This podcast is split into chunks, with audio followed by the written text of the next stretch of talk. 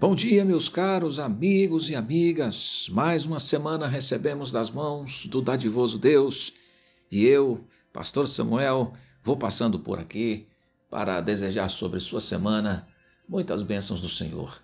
Também para orar pela sua vida e para lembrá-lo, meu dileto amigo, minha querida amiga, para lembrá-los da mensagem que ouvimos ontem na nossa Igreja Presbiteriana Betel à luz do texto de Mateus capítulo 5, versículo 8, sob o tema Limpos para ver, escutamos Bem-aventurados os limpos de coração, porque verão a Deus.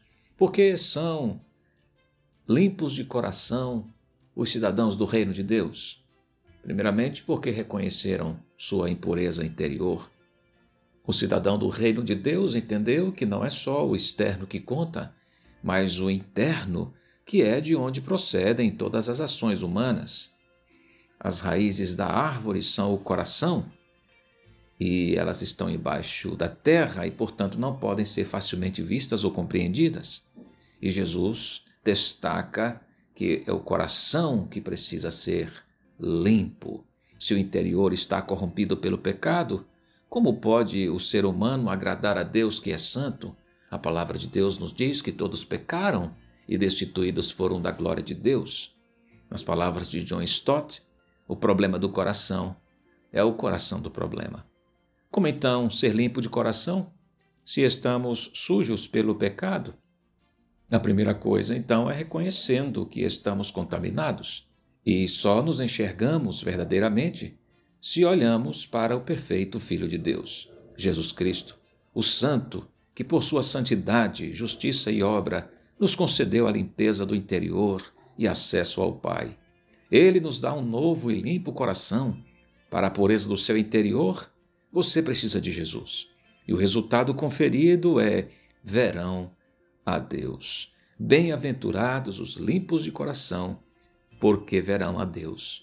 A promessa aqui fundamentalmente significa que o limpo de coração se relacionará com Deus nós o veremos plenamente, isto é, nos relacionaremos com ele plenamente no dia do grande casamento do noivo e da noiva, Cristo e sua igreja. Mas já começamos a desfrutar da bênção de vê-lo agora, isto é, de nos relacionarmos com ele agora. Desfrutamos agora de seu cuidado, de seu amor, de sua providência, de sua direção. Sua palavra nos conduz. Lâmpada para os meus pés é a tua palavra e luz para os meus caminhos. Salmo 119, verso 105. Quem olhou para Jesus se enxergou impuro, reconheceu seus pecados e aceitou a limpeza operada por Jesus. O resultado? Verá a Deus. Viverá o relacionamento mais lindo, mais puro e seguro por toda a eternidade. Que glorioso! Você já pode experimentar dessa promessa agora, meu caríssimo. Entregue-se a Jesus, reconheça-se pecador, clame por sua misericórdia e perdão e viva o mais lindo projeto de vida de todos os tempos: ser amigo de Deus. Se você já conhece Jesus, então cresça no relacionamento com Ele. Busque-o de todo o seu coração. Seja uma bênção. Quero orar pela sua vida nesse momento. Vamos orar. Ó oh Deus maravilhoso, abençoe esta vida. Esta pessoa que me escuta agora, receba do Senhor a bênção da purificação do seu coração. Receba um novo coração.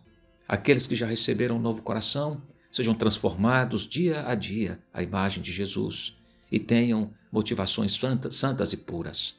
E aquele, esse meu amigo, essa minha amiga, que me escuta agora e ainda não desfruta de um relacionamento verdadeiro com Jesus, oh, seja visitado agora, visitada pela graça do Senhor.